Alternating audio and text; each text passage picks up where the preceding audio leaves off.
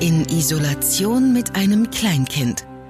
Der ganz normale Wahnsinn hoch 10. Gestern war ja der zweite Kita-Tag und da lag ja noch ein Wochenende dazwischen und ich habe mit meinem Sohn immer wieder über die Kita und über die Kinder aus seiner Gruppe geredet und das habe ich tatsächlich eigentlich die ganzen Wochen, in der die Kita jetzt auch geschlossen war, gemacht, in der Hoffnung, dass er sich zumindest so ein klitzekleines bisschen irgendwie an das eine oder andere Kind erinnern kann, wenn er sie denn dann irgendwann mal wieder sieht. Ob das wirklich geholfen hat, das weiß ich nicht, aber ich habe es trotzdem einfach mal gemacht. Ja, nachdem der erste Tag in der Kita ja eigentlich ganz gut lief, war ich gestern Morgen noch ziemlich optimistisch, dass sich der Kleine wieder relativ schnell in der Gruppe wohlfühlen würde. Aber der Tag, der verlief dann doch so ein bisschen anders als gedacht und wenn ich auch ganz ehrlich sein soll, als gehofft. Als wir das Tor zur Kita öffnen, da ist die Stimmung noch gut. Und auch als wir reingehen und die Schuhe und die Jacke ausziehen, da ist alles in Ordnung. Und auch als wir die Treppe zum Gruppenraum hochlaufen, ist noch alles gut. Aber dann öffnet sich die Tür nach einem Klopfen.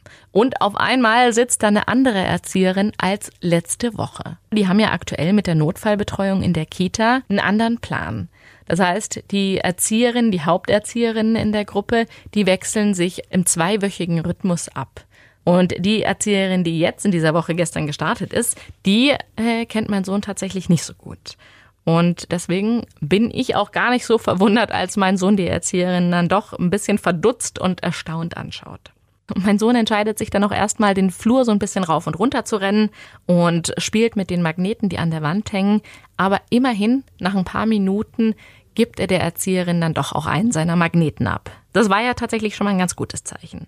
Und auch die anderen beiden Kinder, die auch schon im Gruppenraum sitzen, die gucken immer wieder neugierig aus dem Raum raus und schieben meinem Sohn dann auch immer wieder Spielzeug zu. Ja, nach knapp 20 Minuten traut sich mein Sohn dann tatsächlich auch in den Raum rein. Da gab es so ein Knopfsteckspiel, was einfach zu spannend war und das musste mein Sohn dann ausprobieren.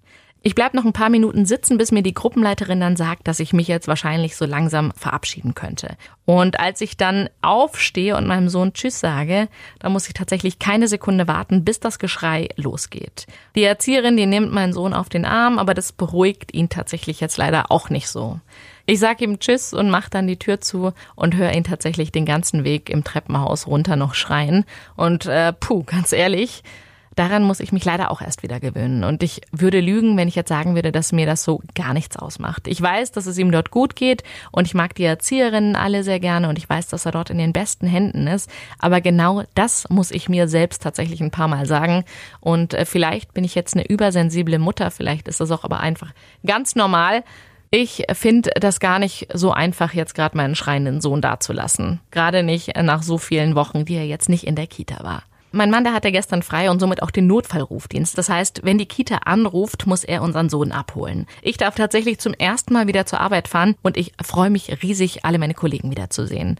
Als ich mich aufs Rad schwinge, merke ich tatsächlich, wie sehr ich mich freue. Nicht, dass ich die Zeit jetzt mit meinem Sohn nicht auch schön fand und auch genossen habe, aber ich freue mich einfach auch mal wieder ein wenig auf Erwachsene und darauf, dass ich mal wieder von meinem Arbeitsplatz aus arbeiten darf. Als ich ankomme, werde ich so fröhlich und so herzlich empfangen, als ob ich jahrelang weg gewesen wäre.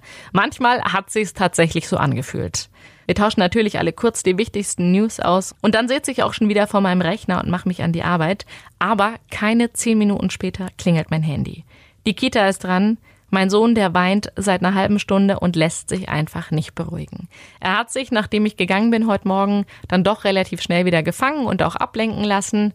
Aber dann ging die Tür auf im Gruppenraum und es kam eine andere Erzieherin rein und mein Sohn hat das Türeöffnen damit verbunden, dass ich ihn abhole und als ich dann natürlich nicht da war, da war mein Sohn dann tatsächlich sehr traurig und hat sich seitdem auch nicht mehr beruhigt. Tja, schade, mein Sohn war gerade mal eine Stunde da. Gut, da kann man leider nichts machen und ich rufe meinen Mann an und sage ihm, dass er unseren Sohn abholen soll. Heute musste mein Mann wieder ganz normal arbeiten. Das heißt, ich bin nochmal im Homeoffice geblieben, denn mein Weg zur Arbeit dauert knapp 25 Minuten und das ist mir leider gerade so ein bisschen zu Joker, da den Anruf zu kriegen und dann nicht schnell genug da zu sein. Und so habe ich es doch ein bisschen entspannter, wenn ich von zu Hause aus arbeite. Aber ich bin gespannt, wie lange ich noch im Homeoffice sein werde und wie die nächsten Tage so ablaufen werden. Morgen geht's weiter. In Isolation mit einem Kleinkind. Der Podcast über den ganz normalen Wahnsinn. Hoch 10. Eine Produktion von Baden FM.